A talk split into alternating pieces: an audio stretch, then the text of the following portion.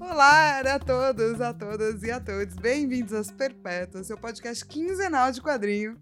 Eu sou a Flávia Gazi.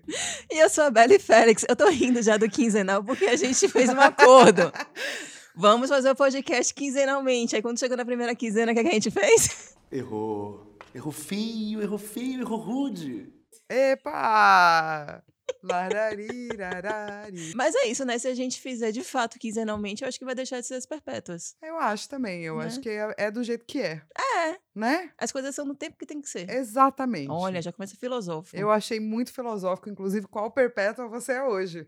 Eu não sei, va- vamos adiantar primeiro você. Que perpétua você é hoje, fala. Eu vou dizer que eu sou a perpétua órfica, então de Orfeu, da- da- das, das músicas, dos vinhos, que era isso que eu queria estar fazendo. Tô fazendo isso? Não. Tô trabalhando. Muito, mas meu espírito, entendeu? Está, tipo, num lugar tomando vinhos tranquilos. Eu ainda não sei que perpétua eu sou hoje, não. É, eu sou perpétua, então da indecisão, né? Porque eu tô aí. Melhor, indecisão não, perpétua do, do nada. Não há nada. Não há nada, tô ali no meio do nada. Então é melhor do que indecisão. Se no meio do nada e Sim. em algum vai pra lugar algum, ou não vai pra lugar algum, a gente descobre depois, não? Perpétua Isso, do na nada. próxima quinzena descubra É isso. o que, Quem sabe, quem sabe Exato. isso dá certo. o que aconteceu com o Lilo. E aí, pra você não ficar no meio do nada, né? Você pode ouvir as Perpétuas ou no Spotify, ou no Apple Podcast, no Google Podcast, na Amazon Music e no Deezer. Tem uma galera mandando uma mensagem pra gente, pra gente entrar numa outra rede social aí que eu esqueci de olhar, mas eu vou olhar também. Gente. Olha lá. É, quem quiser achar a FAO nas redes sociais, você acha tanto no Twitter, quanto no YouTube, quanto na Twitch, quanto no Instagram, tudo arroba Flávia Gazi, menos Twitch, que é barra Flávia Gazi. É. O que eu Acha no tenho? TikTok também, que eu sou uma pessoa jovem. Fazendo dancinha também? Não tô fazendo dancinha ainda. Pô, FAO, tem que fazer dancinha. Mas se, se quiser ver dancinha, me segue no TikTok e fala, cadê dancinha? Boa. Pronto, é isso. Será que serve fazer dança do ventre? Ah, é dancinha, ué. É dancinha, não é? Mas teve um. Teve uma trend recentemente, não sei se do Instagram ou do Twitter, do, da- do TikTok, porque eu não sei se começou no TikTok, que era pra fazer o Said. Aí, Aí, isso eu sei fazer. pois é, então. já dá pra você participar aí. Exato, essa trend eu posso participar de dancinha. Ai, quem quiser me achar, acha no Instagram, arroba BellyFelix, underline, Belly com dois L's, e tem esse underline porque é a vida. E no Twitter é arroba BellyFelix. E quem quiser falar com a gente também pode mandar um e-mail, que é pode... É, como é que é? Ah, asperpétuas, arroba gmail.com. Isso, o Faz- Podbean é um site, mas a gente tá lá. Se você quiser informações extras, etc, vai lá no asperpetuas.podbean.com, que tem todos os episódios também das Perpétuas. Isso. E não esqueçam, por favor, de piramidar as perpétuas, principalmente agora que a gente está falando só de Sandman, que é um clássico dos quadrinhos. E sempre que alguém tiver uma dúvida, dá para você recomendar as perpétuas. E também não esqueça de dar cinco estrelas, tanto no Spotify quanto no Apple Podcast, porque isso é muito importante para a gente, para a gente aparecer mais nos feeds. Ó, e vamos lembrar que o Sandman fez um episódio extra, Dois. é que saiu no dia do meu aniversário. Verdade. E daí eu- é que eu pensei, o Gaiman tava lá falando: caramba, eu não comprei nada pra Flávia, mano, de presente. O que eu vou fazer? daí ele falou: solta o episódio, entendeu? E foi por isso, gente. Obrigada, viu, Gaiman? Queria te agradecer. Você viu que o Gaiman tá chorando no Twitter, né? Tá chorando? porque o algoritmo da Netflix é muito ruim. Então, o, o seri- eles contam que um seriado apenas deu certo se as pessoas fazem maratona. Se as pessoas estão assistindo aos poucos, o algoritmo acha que o seriado não é tão bom. Ué, Como as não pessoas. pode gos- querer degustar? Não. Netflix. Como o Sandman, vamos lá, não é exatamente uma série pra você maratonar, mas pra você assistir, entender, assistir, entender. E às vezes até voltar pra assistir de novo, né? Pois é. Sim. Apesar dele estar em primeiro lugar em vários países, parece que estão vendo ainda se confirma uma segunda temporada ou não. Bom, eu imaginei que isso fosse acontecer. Ah, eu não.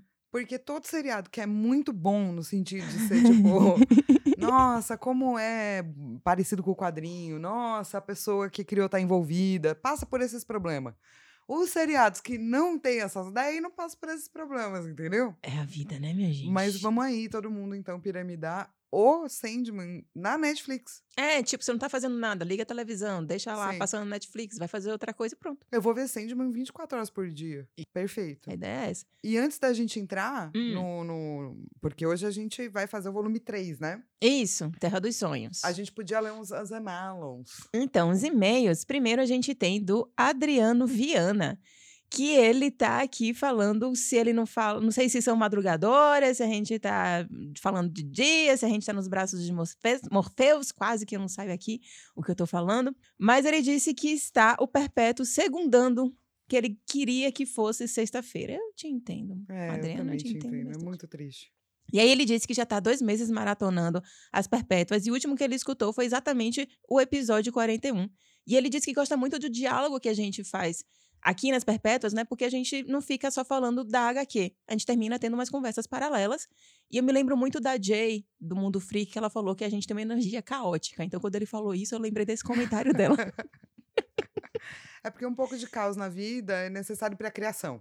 eu acho que a vida só tem caos. Né? É, deve ter alguma ordem. É que eu nunca encontrei. Mas não é porque eu não encontrei que a gente vai dizer que não existe. Se você entendeu? fosse atrás da Ordem dos Templários, você ia achar, ó. É verdade, existe a Ordem dos Templários, sobrevive até hoje, mas não estou lá. achando cruzadas. Deus sabe onde, mas enfim. E aí ele recomendou pra gente fazer um, um- umas perpétuas sobre Balada para Sophie, do Felipe... Nossa, não tô chegando direito, gente. Do Felipe Melo e do Juan Cavia, que saiu agora recentemente pela Pipoca e Nanquim. É, sim, eu quero... Inclusive, quero ler essa HQ. Tá lá... Tá na minha pilha, gente. Tá numa pilha enorme. E... E aí, a gente gostando, a gente de fato comenta.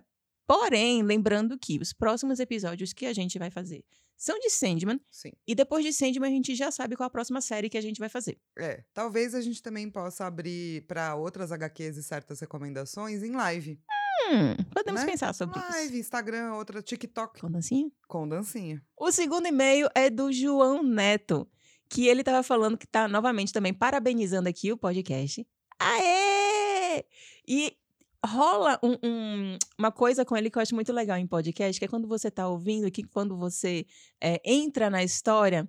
Então, por exemplo, a pessoa tá, tipo, ele disse que dá muita risada com a minha risada. Então, ele fica dando risada no meio da rua. É, ele diz que a gente tá conversando sobre alguma coisa e aí ele vai e complementa o que a gente tá falando. Aí ele se lembra, né? Putz, tô no podcast, não tô na mesa de bar. Aí ele disse que teve um, um episódio que teve um barulho de carro freando. E aí ele achou que tava Tava Perto dele. tá acontecendo nos arredores. Ai, meu Deus, isso é o Digão assustando as pessoas. Porque hoje a gente descobriu que secretamente nosso editor, o Digão, ele quer assustar as pessoas. Verdade. Porque ele tentou nos assustar. Ele, cons- Verdade. na verdade, ele sucedeu em nos assustar duas vezes. Exatamente. É. E aí, quando a gente estava falando sobre Bosque Profundo, eh, e a gente estava falando sobre eh, que toda cidade tem a sua bruxa criança, ele lembrou de Kiki's Delivery Service. Eu achei curioso, porque a Kiki é uma fofa, Sim. mas a Mas fala... É por conta do bosque profundo, né? Que você achou É. curioso. É, mas é, mas é, é, É. tipo, cada cidade tem a, a sua bruxa mirim que merece. Isso, e aquela cidade aparentemente é muito fofa. Então tem uma bruxa fofa. E aí ele trouxe também uma informação sobre Casa de Bonecas, que é uma informação que, tipo, a gente meio que já sabia mesmo, que sempre em alguma história de Sandman ele faz referência a algum personagem da DC. Inclusive, nesse volume 3, vai ter um outro personagem. E aí ele falou de Hector Hawk nas eh, HQs, era filho do Gavião Negro, e a Lita é a filha da Mulher Maravilha, todos da Terra 2, na cronologia da época. E a Lita viria de Hipólita, e seu nome de herói era Fúria, daí seu papel no final de Sandman. Eles, Hector e Lita, faziam parte da Corporação Infinito, grupo de filhos, entre aspas, de integrantes da Sociedade da Justiça que lutou na Segunda Guerra. Eu li aqui o que ele falou porque eu achei legal essa informação e aí eu acho que a gente tem que trazer mesmo É uma informação. informação completa, né? Aqui tem informação! É, porque às vezes tem tanta coisa que a gente É, é. omite. aí. No máximo que a gente vai Pedaços. falar é tipo, ó, existe no universo DC, na verdade. Yay! Vai lá Daí- atrás, pesquisa, é, exato. Porque é muita coisa, né? Não dá conta. Sandman, é mu- tanto que tem as lives, tem, é, é- Sandman é muito complexo. É difícil muito de esgotar o assunto. Cada live de cada episódio eu tô tá fazendo tipo uma hora e quinze. minha. Acho que tá até pouco pra você. Pois é, eu tô me controlando bem. Não, faz live de duas horas. Não, Lilo, pelo amor de Deus. Não, mas tem um Porque daí eu negócio. começo a ler, entendeu? Se deixar, eu leio o livro, começo a fazer grupo de estudo. Então eu tô tentando me, Pessoas, por favor, vão até o Instagram da Flávia Gazi, arroba Flávia Gazi, e comentem na foto mais nova dela. Faz live de duas horas. Que eu acho que ela tem que fazer isso mesmo. Tem que lotar as lives. Tem que lotar ela. E fica fazendo, tipo, um grupo de estudo paralelo, assim, Isso né? é bom. Um grupo de estudo de Sandman. Muito bom. E aí, hoje a gente vai falar do Sandman Volume 3, Terra dos Sonhos. Esse volume 3 tanto é referente à edição que está saindo agora, é, do especial de 30 anos pela Panini, como também na Conrad ele também foi volume 3. Tem roteiro do Neil Gaiman, tem a arte do Kelly Jones, Malcolm Jones III, Charles Vaz e Colin Duran. A gente está falando aqui na, na versão da editora Panini, o editor foi Fabiano Denardim, a tradução do João Paulo Martins. Foi lançado aqui eh, essa edição de 30 anos, né, em 2019, mas originalmente as single issues, que são a 17, a 20, saiu em 1990. A gente também está usando aqui o Sandman, tanto o anotado quanto também o definitivo, então tem várias opções aí para você Ir eh, atrás. ir atrás do Sandman. Eu tava falando pra Lilo que eu preciso completar todas É, também. as, né, as questões de, de, de Sandman, todas as edições possíveis. Uma coisa que eu queria comentar do título, sabe? Que eu acabei de lembrar é. Hum. No original ele chama Dream Country. Gosto de Terra dos Sonhos, então. E eu prefiro Terra dos Sonhos. Eu acho uma ótima tradução, sabe? Mas eu acho que eles não têm um termo pra terra dos sonhos, sabe? Tipo, Land. land. Mas land tá- tem um problema de Disneyland. É, né? Fica do tipo, ah, vamos lá na Dreamland. Dreamland fa- falar com o Morfeu e o seu corvo Matthew. Assim, parando pra pensar que Sandman é meio de terror, seria interessante, né? O Dreamland, que na verdade não é uma Disneyland. É. Mas talvez ele não, não tenha... Por isso que ficou country, né? É. Mas eu acho que terra de sonhos é uma tradução melhor, né? Porque a Sim. gente não usa country nesse sentido, assim. né? É, País dos Sonhos. É. País dos Sonhos fica muito limitado, inclusive, né? Parece que é um território pequeno, assim, né? Tipo, ah, tá ali o país dos sonhos, depois do Panamá. né? É, geralmente a gente sempre faz um resumo da história, mas dessa vez eu não fiz, não. Você sabe algum res- Você sabe resumir Então, em Terra dos resumo- Sonhos? Vamos lá, vamos resumir. Terra dos Sonhos é um TPB que tem três histórias mega legal, três, quatro, Quatro. histórias mega legal, é muito loucas, todas têm sonhos, todas têm magia e todas são têm perpétuos. É isso. Esse é basicamente o resumo Eu da sei, série da de série Sandman. inteira, exatamente. Mas vamos lá, a gente vai começar então com Calliope, que, vai ser- que é a primeira história que tem nesse TPB, e que também saiu uma adaptação da Netflix que a gente ainda não viu. É, eu vi, eu, eu vi pela metade. Porque eu não tive tempo, eu comecei a ver, e daí eu tive que parar que eu tava dormindo, porque o Sandman queria me levar, entendeu? Ah. E eu, eu tô num trabalho tão. tô com tanto trampo que eu não consegui terminar ainda. Ah. Porque eu quero, tipo, parar, sabe? Para, Sim. assiste. Mas eu vi um pedaço. É, eu já vi que eu acho que vão. pa- parece seguir muito certinho, mas eu acho que vão mudar, assim. Ah, mas várias coisas eles adaptaram, né? Então, E É. adaptaram bem. Então... Eu gosto, é. Eu tô, tipo, animadona, sabe? Ah, legal. E aí, velho, Calliope é a história que vai ser dessa musa, Calliope, né? Mas a gente tem, assim, a gente logo vê de cara a questão do homem. E quando a gente fala aqui homem, a gente fala do gênero masculino mesmo, Homem cis, né? homem cis. E assim, é um tema comum de Sandman, porque o, o Gaiman explora vários tipos de masculinidade, e eu acho legal que ele não passa um pano. São vários tipos de masculinidade, algumas não são muito legais. O próprio Sandman não é do tipo, nossa, que perfeição de pessoa, entendeu? Ele tem lá seus defeitos, assim.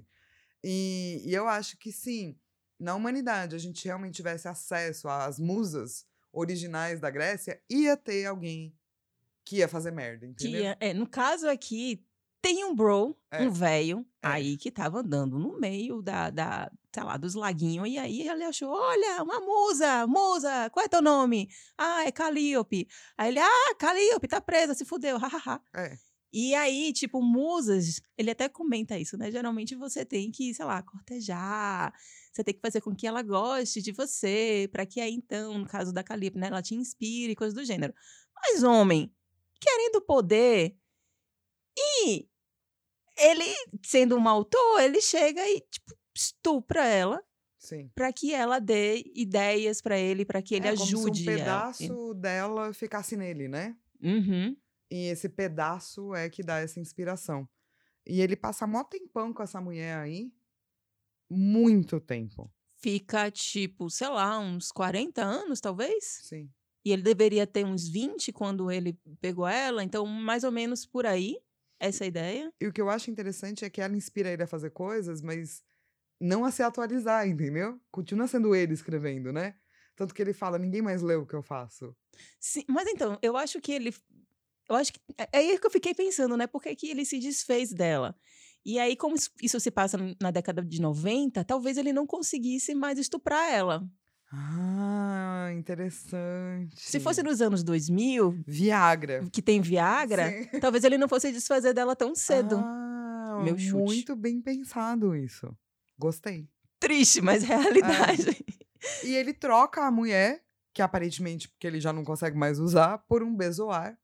Que é uma coisa mágica, que tipo, existe bezoar, tá, gente? Né, no mundo, tá? E existe a síndrome de Rapunzel, tudo isso existe real, né? Que é comentado no quadrinho.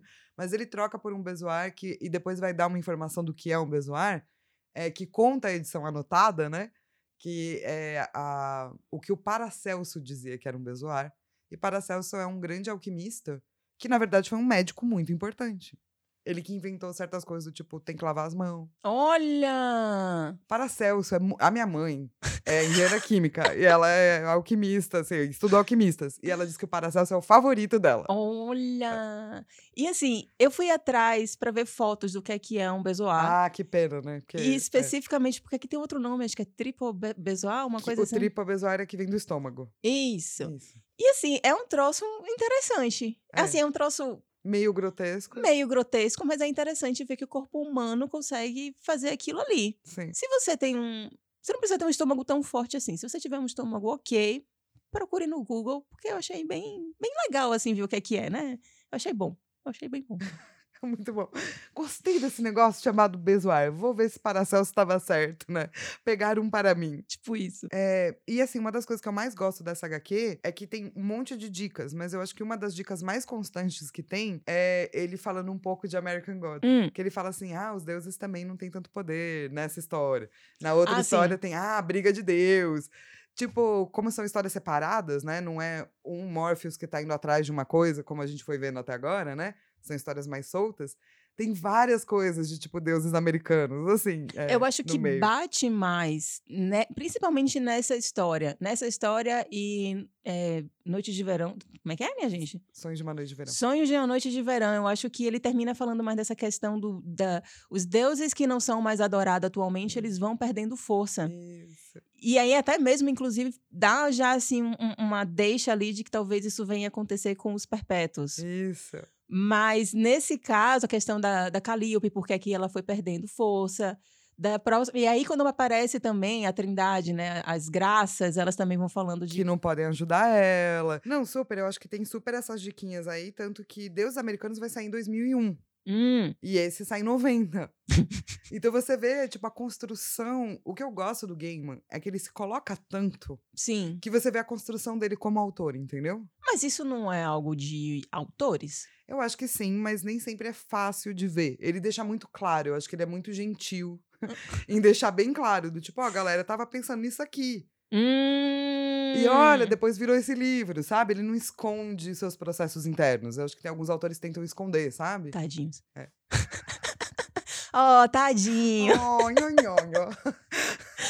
E aí, uma coisa também que já acontece nos outros volumes que a gente falou, mas que tem algumas coisas que ficam muito claras nesse terceiro volume, que é a questão da fantasia eh, realista, né? A fantasia urbana, porque principalmente aqui se passa mesmo em cidades. Os cenários são de lugares que realmente existem lá na Inglaterra.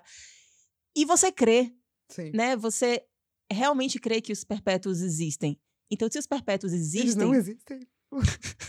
se sonho existe, se desejo existe, se destruição existe, se destino existe, se delírio existe, se a morte existe, então as musas também vão existir. Sim. Então você entra nessa história de uma forma muito mais crível, muito palpável, o que é bom e ruim, porque você termina exatamente se envolvendo muito mais nessas histórias. É, e eu acho que ele precisava do primeiro e do segundo volume Sim, pra deixar crível pra você, leitor, né? sim. Que daí quando ele traz essas histórias, porque cada história é um focinho diferente, né? Uhum. "Ah, É, você fala, é verdade isso aqui, entendeu? Sim. Como a morte é verdade, né? Maior verdade. A única certeza que a gente tem Exato. nessa vida é. O sonho também é verdade? Isso. Deve ser verdade esse bagulho aqui, entendeu? Pois é. muito bom. Muito- nossa. E aí a gente vai falar, então, por que, que essa galera tá estuprando essa Calíope, né? Que a gente tá aqui falando que, ah, é pra ter ideias de livro, mas é porque são homens que eles estavam tendo crise de criação, né? Eles não estavam conseguindo ali escrever os livrinhos dele, então eles acharam uma forma. E aí, quem é, então, Calíope? É, então Calíope na mitologia grega é realmente uma musa, né? Mnemosyne, que é a personificação da memória, teve nove filhas, nove musas. É, e ela é a musa da poesia e da Hum, poesia épica. hum, Então foi ela que inspirou a Ilíada, a Odisseia, sabe? hum. E esse cara tá. E eu fiquei puta, sabe? Quando eu era mais nova, eu tava lendo. Ah, E eu adorava mitologia, então por isso lia muita mitologia grega. Eu falei, não acredito que esse bro roubou a Calliope. Porque. Porque ela é mega importante, né? Pra, pra criação artística, assim. Então imagina que ela também deixou de inspirar 40 anos de pessoas aleatórias. é verdade. Porque ela tava com esse cara. E assim, enquanto você tem mais essa visão da mitologia grega, na minha geração, a gente teve o filme do Hércules. Então a gente imagina Ah! as musas do Hércules e uma Ah. delas sendo estuprada. É por dois bro. tristíssimo isso aí. Né? Tipo, destruíram minha infância, agora destrui- destruíram de verdade. Não, tristíssimo, tristíssimo. E é muito, é muito louco, né? Porque a, a história inteira é sobre a Calil, Sim. mais do que sobre esses caras, né? Apesar deles Sim. aparecerem. Então, é- é, apesar de ser uma coisa polêmica sempre, né? Falar de violência, eu acho que se você vai falar de uma violência desse tamanho, que é a violência né, contra é, uma pessoa num formato de estupro, que a história seja sobre essa pessoa, entendeu? Sim, e, e tem uma outra coisa também que o, o Gaiman ele sempre quis deixar muito claro como, como tem que ser retratada a Calliope e como tem que ser retratado essas cenas de estupro. A Calliope, inicialmente, ele queria que ela fosse magra, pegada, alguém que estava no, ce- no, no- no centro. Estava num. Nossa, esqueci agora o nome. De, de nazismo? Ah, num campo. num campo de concentração. O Gaiman, ele queria que a Calliope tivesse a descrição. A descrição dela era de uma pessoa que estava num campo de concentração. Então, era esse tipo de magreza.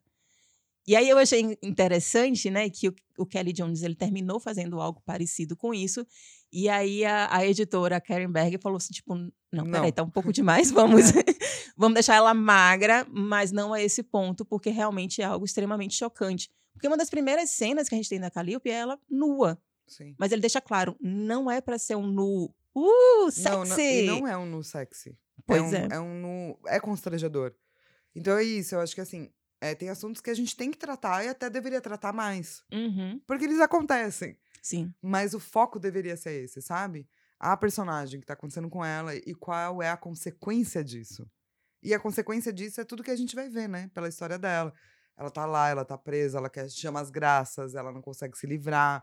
Então eu, eu acho que é interessante nesse ponto, assim, sabe? E na- tanto nas HQs quanto nos seriados, a gente tem discutido bastante como é que são feitas cenas de estupro, que geralmente eles fetichizam. E ele Isso. deixou claro, não, fetichi, não fetichiza, quase que não sai.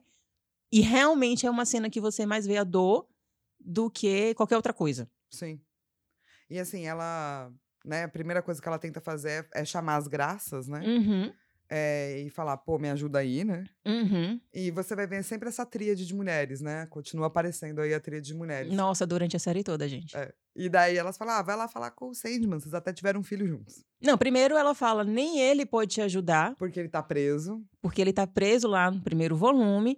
E aí, depois de um tempo, ela fala: ok, a- ele também pode me ajudar. Tipo, eles tiveram um relacionamento, eles tiveram um filho. Ela não queria ver a cara dele, mas depois ela para e pensa: ok, se ele puder me ajudar, que ele me ajude. Enquanto isso, o autor, o autor atual que estava com ela, estava fazendo muito sucesso. Tava Uhum. fazendo filmes, livros Peças de teatro. festas de teatro. E tem uma parte que ele falou um negócio que eu achei muito bom, que é quando ele tá fazendo lá o livro de super sucesso dele, e aí tem uma mocinha, né, conversando lá com ele, do tipo, ai, como é que você tira essas ideias? E essa personagem feminina que você retrata ela é tão forte, tão poderosa. E aí ele fala, não, porque eu me considero um homem feminista. Pois é. Pois é. Sabe o que eu acho que a gente podia falar, inclusive? Eu fiquei pensando isso lendo o roteiro. Ah, em vez de a gente falar de homem feminista, por exemplo, Sim. ou mulherista, a gente podia falar de homem antimachista. ah, Homem antimachista. Tipo Gaiman. É. Sim. Tipo assim, em vez de você sair por aí, ai, vamos debater se um homem pode ser feminista ou não. Não, para com esse debate. Se chama de antimachista, Uhum, tipo como antirracista, sabe? uhum. Faça a sua parte pra isso, tá tudo certo. Mas antimachista não seria, tipo, feminista? Então, mas é isso, você não se diz uma pessoa, ah, eu sou, sabe? Ah, entendi, né? É eu muito não mais faço parte complicado. daquela, daquele grupo, né? Uhum. Tipo, ah, eu posso tu- ser a favor é, da luta indígena, eu não sou indígena, Faz mas eu sentido. Hum. posso ser antirracista. Faz sentido. Então, em vez de a gente ficar debatendo, será que pode, será que não pode? Inventa um nome pro homem, entendeu? Que tem, que quer ajudar, né? Quer fazer a sua parte, quer, dis- né? Chama antimachista e pronto. Perfeito. Tô aqui tentando lançar essa moda. Acho. Larga aí, né? A gente largou Isso. no universo do caos. Em algum momento isso vai dar. Pode dar alguma coisa ou não. É, a gente vai descobrir também de novo, depois daqui 15 dias, vem- venham aí, pra ver se alguém Vem aí. mandou- alguém mandou um e-mail pra gente nas perpétuas.gmail.com comentando que sim, era uma boa coisa legal. Vou espalhar. Tinha uma coisa que a Fal queria muito comentar nessa história, que era o filho da Calíope do Morpheus, que é o Orfeus. Eu amo Orfeu. Mas eu falei, não. É, porque é muita coisa e, e assim, a- a- vem aí. Isso! Mas a saber, Orfeu, que é o filho que os dois tiveram. Ele realmente tá na mitologia, só que o pai dele é o Apolo. É só isso que eu queria falar, só pra dizer que eu, eu falei alguma coisa. Quando a gente diz vem aí, é porque nessa Vem aí. história e nas outras, o, o Gaiman, ele, já falou o Sandman, ele deixa muitos ganchos mesmo. Acho que no primeiro volume você sente mais ou menos que ali tem um gancho, mas que depois do terceiro volume você já entendeu que, tipo, ah, ok, isso aqui é outro gancho que ele vai falar no Se futuro. não foi explicado, é gancho. Se não foi amarrado, é gancho. É, é- É é- é isso, exatamente isso. É, essa é uma história que mais tem referências. Não, não é nem que mais tem, né? Mais referências a livros. Mas Todas tem têm, muitas, né? né? É, tem, mas é que eu acho que às vezes é mais focado, né? Tipo, sonho de uma noite de verão e pá. É, Essa tem um monte de referências, né? sim. Tipo, bilhões de referências, assim. É um quadrinho pra você ficar relendo e caçando referência. E legal, assim, que. É, e- essa, assim, já viu isso no volume 1 e 2, que o Morpheus ele vai mudando de acordo com o traço do autor. Mas aqui ele é muito mais marcante porque o Kelly ele não queria deixar Morpheus bonito ou galanzão ou qualquer coisa assim do gênero. Então ele é um estilizado que tem um rosto todo marcado, todo afundado, com os olhos tipo lá atrás no, no- no crânio dele. Ele é meio estranho, ele é meio grotesco. É uma coisa meio não humana mesmo, assim, né? Sim. E tem uns cabelos assim que parece um ninho de passarinho. É. Eu pensei primeiro em juba, mas tipo, isso pra mim não parece uma juba. Não, Parece um- porque é uma- parece uma palha, assim, né? É, É. é meio- E aí é- é- é- tem essa ideia que a gente vai terminar vendo nas outras histórias também de que Morpheus não é uma coisa só. Não. Porque o Morpheus, ele é o moldador. Sim. E essa é a parte mais legal. Inclusive, eu falo bastante dessa coisa de sonho e devaneio lá na primeira live. Tem até. o- Eu separei o vídeo no YouTube. Tá escrito Hum. sonho e devaneio. Que é exatamente a distinção na teoria do imaginário para sonho e devaneio. E por que que Sandman é ambos. Por conta dessa capacidade de moldar o sonho a partir de matéria. Hum. Seja ela uma matéria que você pega, né? Uma matéria-imagem, assim. Mas aí devaneio é mais sonho acordado. É. E É. sonho, sonho é sonho, sonho. Mas ele é, tipo, o senhor de ambos, eu acho. Mas não dá pra você traduzir dream como devaneio. Não. Hum, tá. É, é, o Bachelar, que também é latino, né? Porque ele é francês, ele fala de sonho noturno e devaneio. Nossa, bem, bem específico isso. Super específico. Tem uma curiosidade na questão do livro, né? Do, do primeiro autor que ele queria muito que fosse reimpresso, que fez muito sucesso, e você não sabe por que, que diabos ele quer que reimprima esse livro. E o livro se chama Lá Vem Uma Vela, e aí tem um subtítulo, que era Ela Era Sua Musa e Escrava da Sua Luxúria, que é basicamente a descrição da Calíope. E aí. Que gostoso. que gostoso. Parabéns. é muito bom pensar isso, assim. Esse é o máximo que você terá. É, é- é exatamente isso. Daí que, né, depois a gente... Ah, vamos lá. No Ah, primeiro volume, ah, o Sandman, ele dá o castigo do pesadelo eterno. sim, O eterno despertar, né, uma coisa assim. sim. Agora, ele dá um castigo de, ok, você quer ter ideias? Então você vai ter muitas ideias. Sua cabeça vai ser só Vai fritar. ideias. Você vai fritar de ideias. Eu achei isso tão genial. Eu também acho, porque ele é meio aquela coisa do tipo... Be careful what you wish for, cause you just might get it. Just might... Não é? Porque é isso, né? Ele, ele te dá exatamente o que você pediu. Que ele é bonzinho. E também essa é uma outra ideia que ele fica tratando durante toda a história, né? Cuidado com o que você deseja. Sonho não vem de graça. Porque aí, é, o sonho está muito ligado com o desejo, né? Tanto que um dia foram amigos. Era uma vez. É, Era uma vez. Daí a gente vai pra O Sonho de Mil Gatos. História favorita de muita gente. Eu acho que é porque tem gatinhos, né? É, não tem como não gostar, entendeu? A pa- primeira vez que aparece aquele mini gatinho lá, eu falo amo. E aí depois ele tá querendo matar a humanidade. Eu tô amo você mesmo assim. E eu acho que também porque é a história mais direta, que você lê e você não precisa ter nenhum outro tipo de embasamento é, histórico, literário, musical. Eu acho que é aquela mensagem assim que você fica mais tipo. Se todo mundo tiver o mesmo sonho, a gente consegue mudar a, a, a humanidade. Raul Seixas já falava. Não? Sonho que se sonha só é sonho, sonho que se sonha só. Mas sonho que se sonha junto é a realidade. Exatamente. E assim, é uma história com uma gata muito imponente falando também, né? Nossa. E daí você fica tipo, caramba, gatona, sabe? Personagens femininas fortes. É, é pois é, até gatonas. Mas assim, uma dica para quadrinhos de mais de 18 anos e especialmente de Gaiman. Você vê um bicho fofinho, não se apega. Ou, ou que nem eu, se apega Não se apega. e depois vai com ele até o final, entendeu? Chorando. Exatamente. Morrendo. Não, gente, eu sou do não se apega. É, é, não, eu não consigo ler. Ah, tem uma hora que você cria um. É. Você corta. Até hoje, quando eu leio, eu escrevi no meu quadrinho on, sabe? Eu coloquei minhas notinhas on pro gatinho bebê até hoje. E assim, ó, Hum. tem uma pergunta muito importante que a Lilo fez Hum. no, quad- né, no nosso roteiro e que a gente não sabe responder. Então a gente vai apelar e pedir pra vocês responderem e mandar a resposta pra gente nas perpétuos.gmail.com. Se você abre a página, quando chega no cemitério, Que é uma dupla. isso, do canto esquerdo tem um rostinho. No meio de um arbusto. Isso, de quem é esse rostinho? Tan, tan, tan. Não sabemos. Não sabemos. E a gente catou, né, velho? É, Pô, a gente vê uma versão anotada, a gente viu os extras do definitivo, o extra da Conrad. Não tem nem no extra da Conrad? no extra da Conrad só tem o roteiro de Calliope no final. Nossa, que estranho. Não tem o roteiro de todos. Hum. Então, não, não tem. Se você souber, manda um e-mail pra gente, por favor. Eu estou chorando. Deixa o Malilo feliz. Por favor. Isso. Resumindo bastante o que, é que seria essa história, é a história de uma gata que ela tem os filhotes dela roubados pelos donos, matados pelos donos, por um motivo XPTO. Ela fica puta e aí ela vai atrás do sonho, né? Ela vai atrás de respostas. E ela termina, termina indo parar no sonhar. E é muito bom que quando pergunta pra ela o que, é que ela quer, ela fala: Eu quero justiça, revelação e sabedoria. É uma gata perfeita. é uma gata corretíssima. Sabe, quem não teria feito igual, sabe? Eu não teria, eu ia falar, é, uh, não sei. Não, ela foi, tipo, ela ficou muito puta. E daí ela resolveu os bagulho, entendeu? Eu gosto quando, tipo, personagens com putos e resolvem. Porque muitas vezes você fica puta e não leva a nada, entendeu? Tipo eu. Essa gata, pelo menos, tipo, diferentemente de pessoas humanas, mesmo que ela é uma gata, ela já entrou no sonhar do tipo assim, é pra lá que eu vou? Beleza.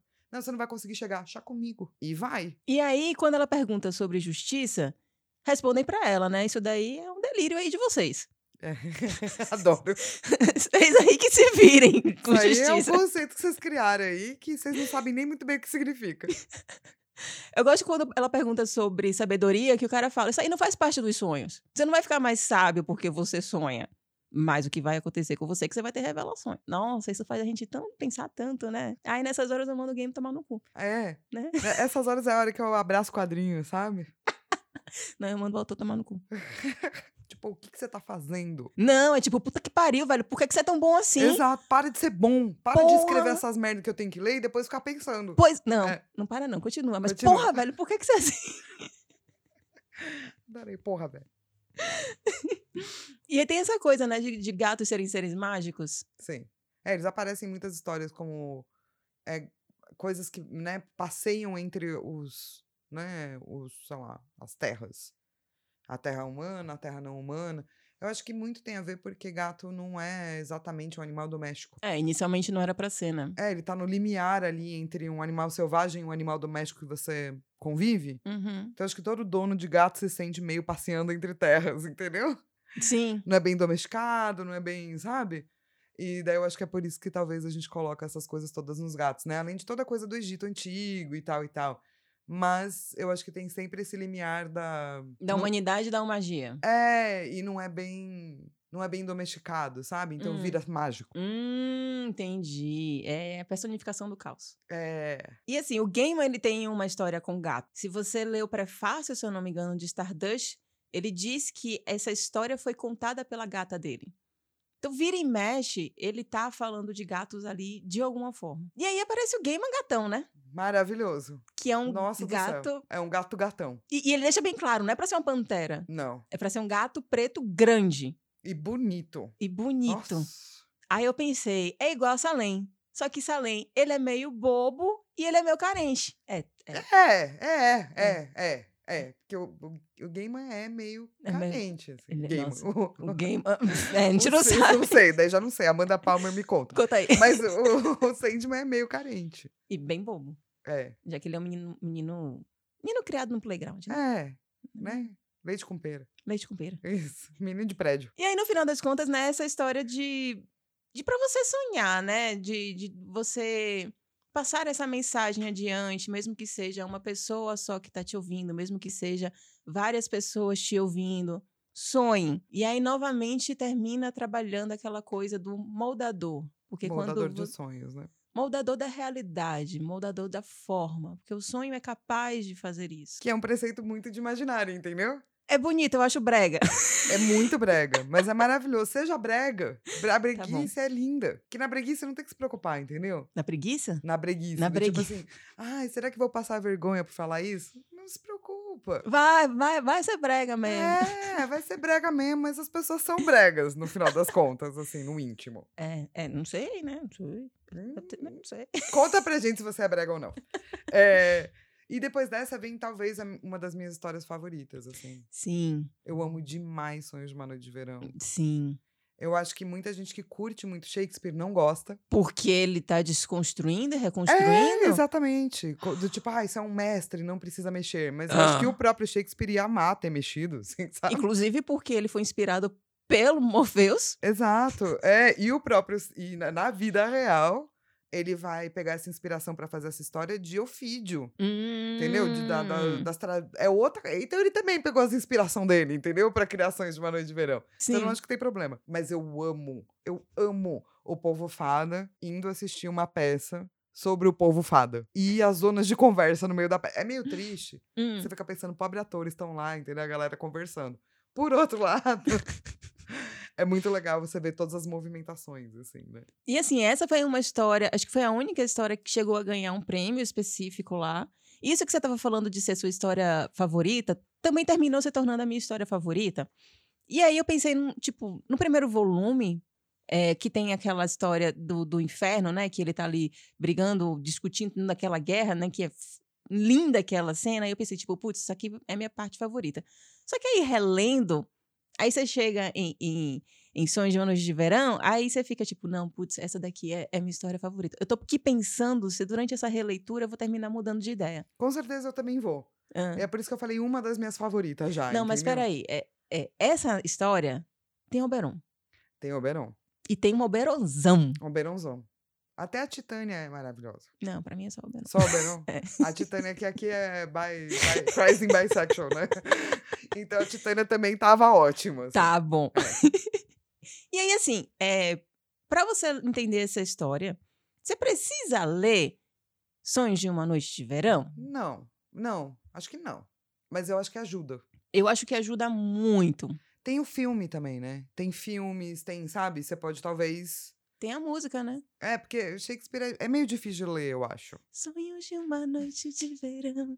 Eu olhei pra ela, ela. né, Você né. não lembra a música, não? É, eu desconectei meu, meu, meu coisa, digamos. Mas foi bom. Eu não sei se foi aqui ou aí. Eu vou colocar aqui e você coloca aí, porque eu fiquei dançando. A pessoa é muito dançarina. Mas aí continua. Continua. Ah. É, Hum. Então, eu, o, o que eu acho.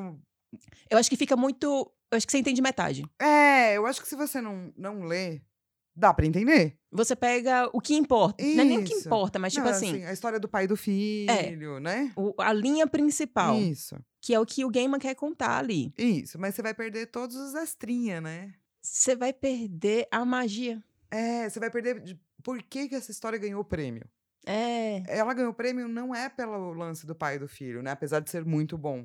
Mas é por todo esse entorno, assim, né? Ah, O Zés, ela ganhou o prêmio porque ela é caótica. Gente. E quanto mais você lê o, né, o Sonho de uma Noite de Verão, mais fácil fica de organizar o caos. Gente, porque assim, vamos lá. Sonho de uma noite de verão já é caótico. Que assim, minha referência é Trapalhões. Então, tudo bem, é uma comédia, tá certo. né? É, é, tipo, acontece quatro coisas ao mesmo tempo. Tem a peça, tem os autores, tem o- o- os, os fairies, tem, tem PUC, tem um monte de coisa acontecendo ao mesmo tempo e você não sabe o que é que vai acontecer. Aí o Gaiman chegou e fez uma peça sobre isso, pros fairies assistir. E aí eu gosto que ele comenta, né? Ou isso aqui vai dar muito certo, ou isso daqui vai ser a pior história já realizada por um ser humano. E é verdade. Porque não só tem a questão de você estar mexendo com, com Shakespeare, como tem a questão de você pegar uma história que já é caótica e deixar mais caótica ainda, e ainda meter umas frases assim de efeito, Que o Gaiman ama. que o game é mestre. Sim. É, então, eu acho que. É, é porque assim. A gente não vai explicar a peça inteira. É, pelo amor de Deus, não. Mas leiam, se possível, a peça e a HQ, ou então vejam um filme e daí leiam a HQ ou releiam, porque é muito bonito, gente. é muito legal ver a pessoa tendo que se olhar, vendo. Tipo, sabe aquele episódio de Avatar que as crianças ficam vendo uma versão delas mesmas no palco? E isso pafadas, que tem, né, coisas mais interessantes e a- né, de milenares para serem faladas, assim. E aí é legal que essa coisa de você estar se vendo é que a Titânia chega lá pro, pro Morpheus e fala: É, mas não aconteceu bem assim, né? Aí vem a frase de efeito, né? Que ele fala: Vou dar uma pescada aqui, né, gente? As coisas não precisam ter acontecido para serem verdadeiras. Contos e sonhos são verdades sombras que vão perdurar quando os reles fatos não forem mais do que pó e cinzas esquecidos. Perfeito. E assim, lindo. a gente contextualizando para o nosso momento, de fato, a gente esqueceu os fatos e a gente tá vivendo as ideias. É, eu acho que a gente tá vivendo ideias não complexas também. Não, ideias ruins, É. inclusive, a burras, mas são gente tá ideias. vivendo pseudo-ideias, sabe? Que parece que é super científico. Mas se você for lá estudar mesmo, não é, sabe? Cenas de dor e sofrimento. É. Então, então é, é. Mas eu, eu acho que é é importante dizer que é, esses personagens, se você gostou, né? Do Oberon e da Titânia e pá, eles vão aparecer muito em livros da magia, Uhum. que é outra série do Gaiman, né? Que é o, o Harry Potter antes do Harry Potter, mas com Uhum. horror.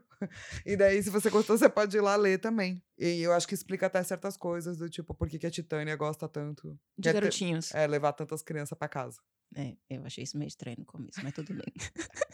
e ainda nessa questão de ser moldador e nessa questão de você estar se vendo, é, tem uma coisa que me lembrou muito essa história, que foi tanto o RPG de Mago, Sim. e aí depois o RPG também de, de. Não é de fadas, esqueci agora o nome dele. Changeling. Changeling, RPG de Changeling. No caso de mago, me lembrou a questão da. Eu acho que era um efeito de banalidade. Quando você é um mago nos anos 2000, você recebe uma banalidade muito maior, porque se você faz uma magia, as pessoas não acreditam mais. Agora, se você faz uma magia ali na época medieval, renascença, coisas do gênero, as pessoas vão acreditar que um dragão pode existir, ou que uma mulher pode de fato fazer bruxaria e coisas do gênero. Então fica mais fácil pra trupe do, do Shakespeare ver ali a galera do Ferry e falar: ok, são fadas, vamos apresentar pra fadas. Tá tudo bem, tá tudo certo. Vamos lá. o que eu acho muito triste é que eles não lembram, porque eu Ah. Uhum. amaria lembrar, sacou? Se eu Não. tivesse que apresentar pra, tipo, um outro povo e tal. Sim. Mas é muito legal que também se transforma em sonho. E não é porque é sonho que não é realidade. Então ele vai reforçando, tipo, os temas que ele quer tratar, ele vai tratar de vários jeitos. E é muito literariamente bonito, assim. Tipo, como ele faz essa, esse vai e volta. Ele re- né, traz de novo os temas, né? Uhum. Então ele usa a história como uma teia mesmo, né? Que ele vai puxando na hora certa. E o Changeling é exatamente a questão de que não necessariamente fadas são legais. É. Inclusive, tem uma que eu, eu, eu odeio. Eu odeio mais pela personalidade dele do que porque ele vai fazer no futuro. Mas eu odeio esse tipo de pessoa que é o Puck. Essa coisa trickster. Mas daí você também não gosta do Loki? A Loki é mais interessante. É, não, agora você me pegou, hein? Não, só pra Hum. entender, tipo, o lance é porque ele é travesso e o Loki é mais complexo. Porque o Puck é, tipo, quase um arquétipo, assim, né? De todos os tricksters, assim. Só que ele começa meio infantil Hum. e ele vai se tornando cada vez mais maligno, assim, sabe? Hum, eu acho que talvez ele, ele. Talvez assim, a primeira coisa que me remete seja o Grinch. E aí eu penso no Grinch do, Ah, do, Jim, Carrey. E aí eu já não gosto mais. Entendi. Talvez seja mais isso do Que, que, também necessariamente. é o um Puck. trickster, né? Não, é igual. Igual. igual é ótimo. Igual. Se, Igual. se quando fizeram o, o. Já esqueci o nome dele. O. Do Jim Carrey. Sim, o Grinch. Se, fizer, se não fizeram Grinch pensando no Puck, acho que é meio forçada essa história. Com certeza fizeram. Não sabe que eu não sei? Ah, tô- não, tô chutando aqui. né? É, não, porque o Puck é, é folclore inglês, né? O Grinch eu já não sei. Não, com certeza o Grinch não vai ser mais velho que o Puck. Não sei, com certeza não, mas daí se veio daí, não sei. É uma boa pesquisa essa aí. Hum, Dá um TCC? Dá um TCC. Dá um TCC, certeza. Acho que o mestrado não, teria que incluir o Loki e outras figuras tricksters ao redor do mundo, assim, mas um TCC dá super. E quem é o Puck? Então, o Puck é essa figura que era, ele era meio, é meio bobo, entendeu? Quando ele nasce. Porque ele é do folclore inglês, ele ajuda, tipo, donas de casa a fazerem coisas. Hum. Ele sabe fazer umas coisas do tipo. Costura muito bem, sabe? Limpa muito bem. Mas se você não dá pra ele o leitinho que ele quer, o pãozinho que ele quer, ele vai lá e rouba as suas coisas. Completamente diferente do que o Gamer faz aqui. É, ele traz um aspecto profundo, né? Sim. Do que é tipo. A gente do caos. Isso, você mali- sabe, tem um pouquinho de malignidade. Uhum. Que todo mundo tem, né? Mas o Puck do, do Gaiman é tipo. Do Gaiman e do Shakespeare. E do Shakespeare. Acho que o Gaiman só deixou mais óbvio. E do Ovidio em Metamorfoses também, entendeu? Então Hum. existe todo, tipo, uma grande linhagem, assim, literária, sabe? É, de usar esse trickster específico, né? O Robin Goodfellow. E aí, sobre ganchos, o Puck, ele vai continuar no mundo real. Porque ele ficou. Que ele ficou, porque ele quis Porque ficar. ele quis ficar. Ele falou, ah, muito mais legal. Aqui eu posso causar travessuras mais interessantes se não me derem meu leitinho e meu pãozinho. E aí tem a história, então, fachada, que a gente já vai avisando aqui que é uma história que pode ser pesada para algumas pessoas, é uma história que trata sobre depressão, é uma história que trata sobre suicídio. Então, Sobre é o desejo, pelo menos, né? De morte. isso. Mais pelo desejo de morte do que. Pelo, né? É. Pelo suici- ato em si, né? Então, assim, cara, é, talvez pule essa parte, né? Depois a gente vai fazer uma conclusão ali que vai te deixar a pá. É, Eu gosto de poder avisar sobre isso, porque isso pode dar gatilho, Sim. mas. e se você tem depressão, você, né? Por favor, procure um médico. Exato. Não uma história. Uma história, de novo, é uma é uma coisa para sonhos, devaneios, né? Depressão é uma coisa séria, Sim. é uma coisa médica, é uma coisa que acontece no seu corpo. Não é mimimi, não é. Então procure um médico. É, procure um, um profissional, não faça teste do BuzzFeed ou qualquer coisa do gênero. Ah, eu tô muito triste, eu acho que eu tô com depressão. Não, gente. se- Se você acha, então você procura alguém. E depois, se você for fazer psiquiatra e psicólogo, melhor ainda. Sim, Mas procure um médico. isso. E a gente vai falar um pouco sobre esses, esses temas. Uhum. Então, qualquer coisa, dá uma puladinha aí. É isso aí. Vá para 57 minutos e 15 segundos. Mas enfim, essa personagem. Eu gosto muito dessa personagem. Porque eu acho que. Se você é uma pessoa que tem poderes, e ela tem poderes. Sim. Isso não significa que você deixa de ser uma pessoa humana. Porque muitas vezes, né, nas histórias do Gaiman, as pessoas que têm poderes não são humanas. E ele traz uma pessoa com poderes humana. E isso, isso tem um peso. É porque é aquela coisa de ter personagens do universo DC, que ela de fato existe no universo DC. E sempre quando a gente vê um super-herói, quando a gente vê um, especialmente o que é o caso dela, o metamorfo, a gente pensa, nossa, que legal, nossa, essa pessoa consegue destruir monstros e salvar o mundo, e ah, tipo, mãozinha na cintura, perninhas abertas, peito pra cima, e tipo, sou um super-herói. E aqui não. E é isso que eu gosto, sabe? Essa humanidade que foi tratada, né, por muitos autores. Frank Miller, Alan Moore ali pra começar, né? Mas que vai ser tratada por ele de um jeito intimista. Uhum, Porque não é sobre o mundo, uhum. é sobre ela. Isso. essa personagem e o peso que ela carrega, sabe? Sim, E é por isso que eu gosto muito dela, sabe? sim. É Essa analogia, assim. Eu, eu gosto mais ou menos. Mas, enfim, questões minhas. Mas é interessante você ver essa metamorfo que ela, ela não consegue viver em sociedade. Me lembrou um pouco pandemia, Sim, muito pandemia, né? né? Porque a gente perdeu aí diversos traquejos sociais que eu acho que vão ser recuperados ao pouco, aos poucos. As crianças regrediram, né? Sim. E a gente fala muito das crianças, mas esquece da- dos adultos. Os adultos também regrediram.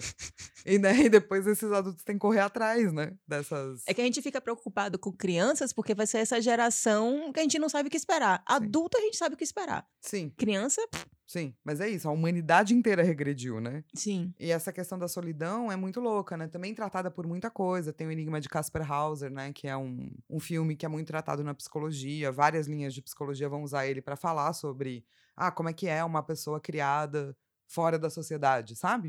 Hum. E, e é isso, né? Como é que é tentar viver em sociedade, mas não conseguir. Porque ela quer, né?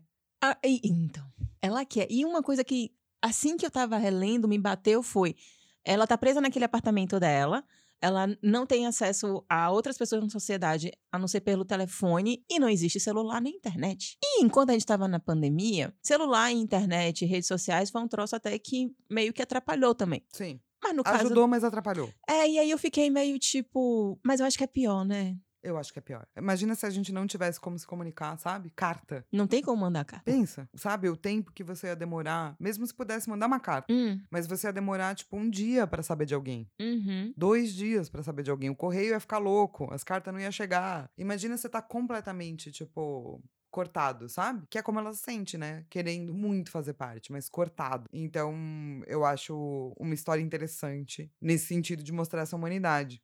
E mostra até de onde veio os metamorfos, né? Pelo menos na mitologia. Dessa história aqui É, especificamente, do Sandman, dessa né? garota elemento, que saiu nos anos 1960, durou poucas edições, e aí ele achou essa personagem e quis meter aí na história dele. É, porque, né? É o game. É, tá lá. tá lá pra ser usado. E pra eles tem a ver com esse o deus Ra, né? Que é um deus egípcio, que é um deus que criou tudo. Como é que é ele é mesmo? É o quem tem a cabeça de águia? Então, esse é o Amon Ra. Hum. Então já é uma. A Monra me lembrou Thundercats. É, Ah, não é?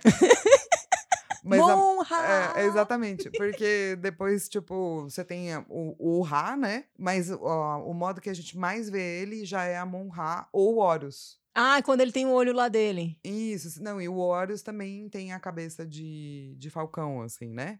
Que Hum. são co- como se fossem, tipo, vários tipos de Ra. Porque o Ra tem a historinha dele, Hum, e daí chega uma hora que ele se cansa, ele vai embora, sabe? hum. E ele continua nascendo, o Deus Sol, né? Mas daí ele vai ser meio que sincretizado com outras personagens. assim. Então, como é o Ra? O Ra Hum. criou tudo. Não, mas, tipo, fisicamente. Bati o olho e, tipo, ah, esse aqui é o Ra, ah, esse aqui é o Mun-Ra. Putz, como é que era o Ra original? Peraí, que nem eu me lembro agora. Tempo! Vou tempo pra mim. Tic, tic, tic, tic, tic, tic. Então, o Ra é isso. Ele vai sempre hoje ser, ser parecido com essa cabeça. Hum, é, mas essa cabeça, tipo, his- até onde eu me lembro, historicamente, hum. essa cabeça é muito mais já vista nos tempos mais contemporâneos, quando você tá falando de Amon-Ra ou de Horus. Hum, Mas como é um secretismo louco, hum. e a maior parte das mitologias é um secretismo louco, sabe? Então você vai ver ele com essa cabeça de águia, e, e como ele criou toda a vida, Hum. só que ele morre sempre, né? O sol morre toda noite, e daí ele volta a nascer. Hum. Então ele tá ligado com esse ciclo de criação, morte e ressurreição. Uhum. Então, ele é uma figura bem complexa. E diz que os humanos têm vários tipos de conto, né? Mas num deles, os humanos nasceram do suor dele, por exemplo. Hum, Ou outro foi das lágrimas, sabe? uhum, Mas enfim, tudo foi criado por Ra. hum. Então ele é o Deus Supremo. Então, basicamente, você falou o que é essa personagem, o que é essa história, É isso. né? Que é criação, morte, ressurreição. Ressurreição desse jeito, né? Com o sol. E é por isso que eu acho que tem essa coisa do, do suicídio, mas também tem essa outra leitura, sabe? Eu acho extremamente necessário eh, saber essa parte da mitologia gre- grega. Eh, saber essa parte da mitologia egípcia. E é foda que a gente sabe, a gente é, é ensinado na escola mitologia greco-romana. E a gente não sabe sobre mitologia egípcia. E aí eu acho que isso deixa uma lacuna na história. E isso não é culpa do autor. Não, eu também acho que deixa uma lacuna na história, porque se você só lê, parece que é isso, ela aceitou, né? É. Mas se você for ler pensando no Ra como ele era na mitologia egípcia, parece que ela voltou, entende? Sim. Que são conceitos similares, Uhum. mas não é igual, assim. Sim. De- Tá ali no, no, É. no- no meio ali da história. Porque assim, o final a gente acha que ela se suicida, né? Que ela fica ali olhando para o sol pra morrer. É, sim. Mas é isso que você falou, na verdade ela tá voltando para o sol. É. Ela, eu acho, ou a minha leitura é de que ela tá voltando pro sol, sabe? Não, eu acho que faz sentido, porque assim, quer queira ou quer não, essa história, é, não tanto quanto a o sonho do Mil, Mil Gatos, é, ela também é um tanto quanto direta. Então, quando ela fala sobre. Quando ela quer é, ter contato com a sociedade, ela tem que criar máscaras. E é um assunto batido, né? Todo mundo usa máscaras para viver em sociedade. E tem uma hora que essa máscara cai e fica com um cheiro apodrecido. Uhum. E também o corpo, né? A gente quer também ter um corpo para viver em sociedade, mas é, tudo pode ser coberto. Sim. Então, todas as nossas facetas, toda a nossa vida, tudo aquilo ali que a gente quer representar perante a sociedade pode ser moldado da forma. Mascarado, colocado roupa, enfeitado, emperfumado. E, e é isso, né? Então, é, eu acho que a- as terras da morte são as terras de sempre sol. Hum. Então, obviamente, tem uma ligação do Gaiman entre o, o Ra, o sol e a morte. Mas talvez a gente possa ver como um retorno para o sol, sabe? Uhum, uhum. Não, e é legal porque tem a morte. Sim. E sempre quando aparece a morte é algo legal. Então, Sim. por isso que eu acho que esse seu, essa sua interpretação faz sentido, porque a morte não iria trazer esse final trágico.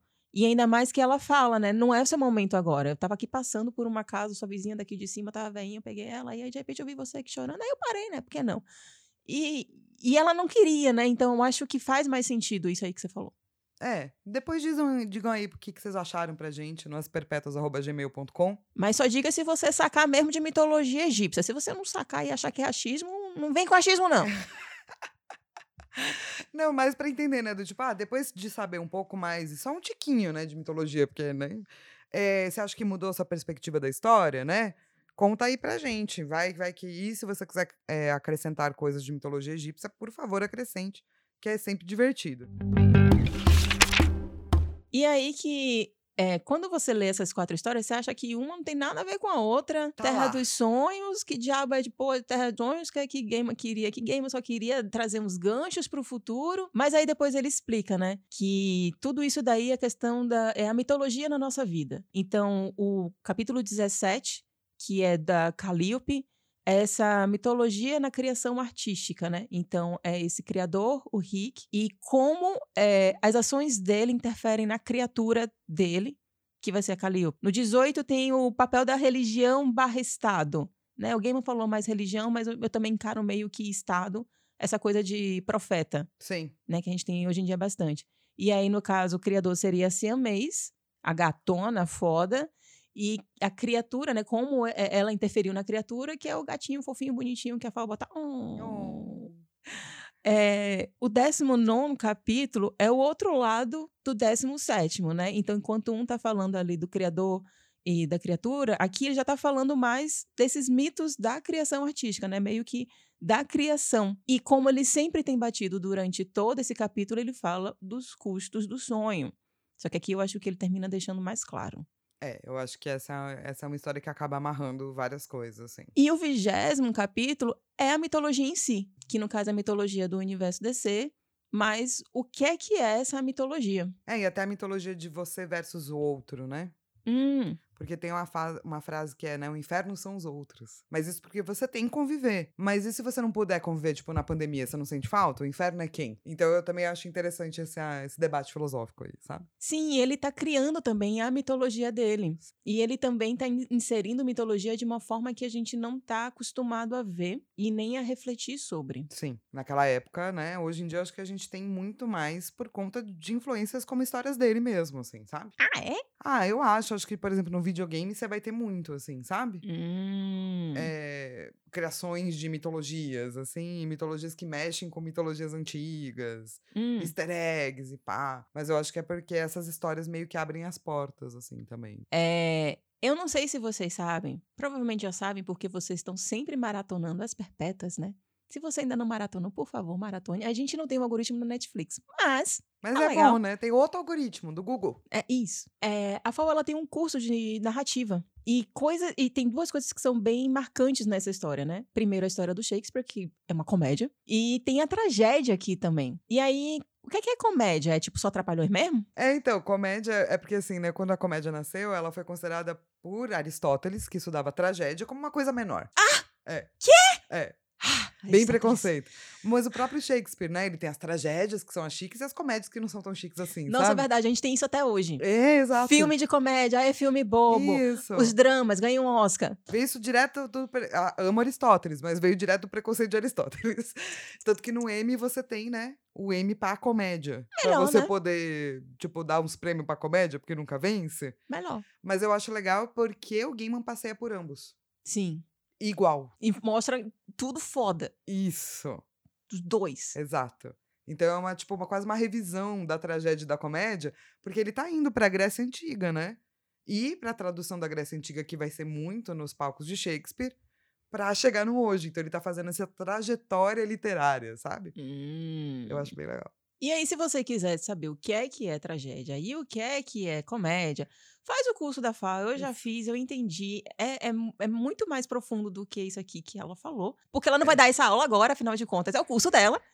Mas é, é real, é real legal saber o que é que significa tragédia e, e- e comédia, porque eu acho que hoje em dia tá bem banalizado mesmo. Sim, sim. E obrigada pelo jabá. Sim, porque assim, na verdade, é a mesma coisa, entendeu? A gente só não tem esse entendimento da onde veio. Uhum. Então a gente olha pras tragédias de hoje, comédia de hoje, e fala, ah, tragédia. Ah, co- não. tipo, tem um, tem um histórico muito maior por trás, assim. E aí, na questão da técnica literária, a gente praticamente já falou É, meio isso, né? Eu Né? acho que essa, essa questão de como ele apresenta a tragédia e comédia é muito bonito, assim. Uhum. É, e você vê que ele vai pegar a história de comédia para transformar um pouco em comédia e um pouco em tragédia. Acho que tal- talvez um dos porquês também esse, essa HQ tenha ganhado o prêmio literário, sabe? Tandã. Que o cara tá fazendo uma revisão ali, né? Do que é Sim. tragédia e comédia, assim. Eu acho que a única pessoa que consegue, talvez, desconstruir Shakespeare como Gaiman é Monty Python. É, exato. Que é perfeito igual. Que Amo também deve ser muito. odiado. Amo muito Sorriso de Barão de Verão, amo muito Monty Python. Se você não conhece Monty Python, gente, por favor, conheçam. Eu acho que tem na Netflix. É muito bom. É um humor britânico excelente. Por Sim. favor, assistam. e assim, você também falou que é, as histórias dele são íntimas, né? E isso é uma técnica mesmo, né?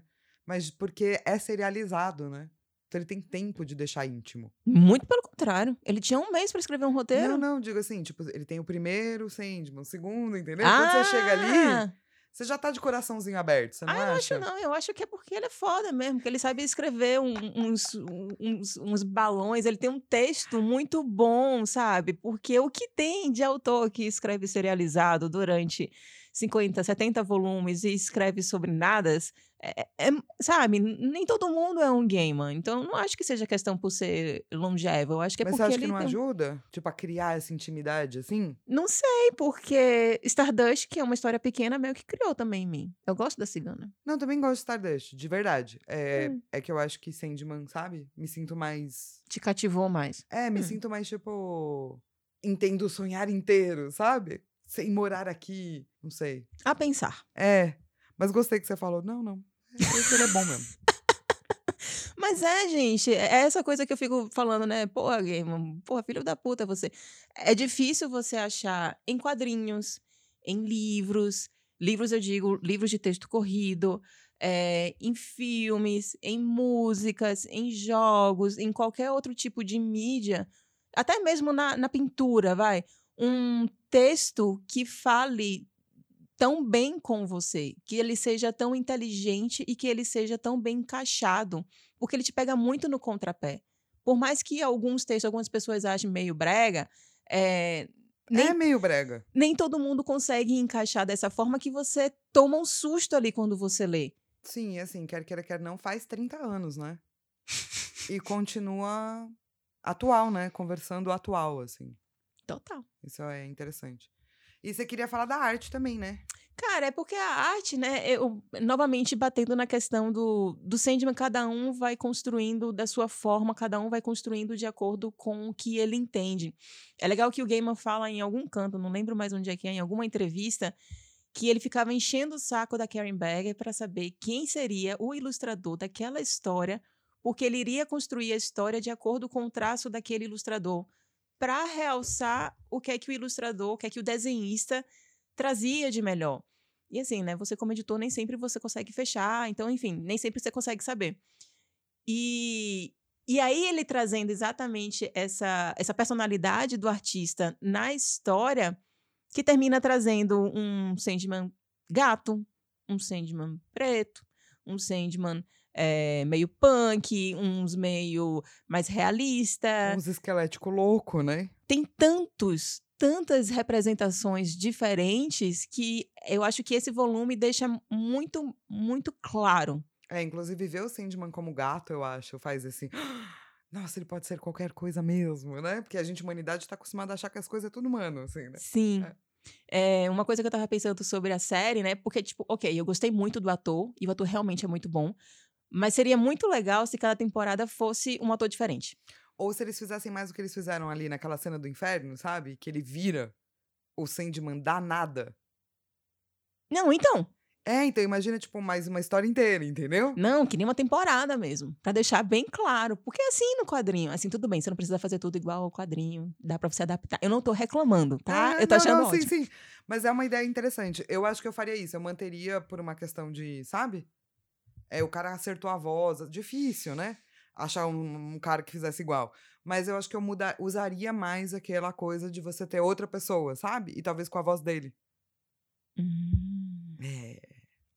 É, Fal, o é. que é que você amou em Sandman Terra dos Sonhos? Gaiman.